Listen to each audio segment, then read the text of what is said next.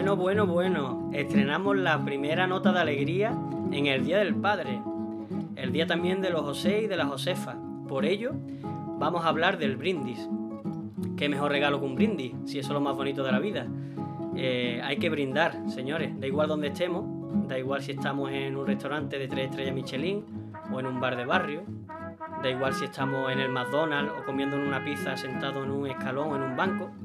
Lo importante es brindar, lo importante es esa acción de, compartir ese momento con esa persona especial o con las personas que estéis y, disfrutarlo. ¿no? Hay que valorar lo bueno que tenemos, hay que aprender también de lo no tan bueno y, seguir hacia adelante y sobre todo disfrutar ese momento, ¿no?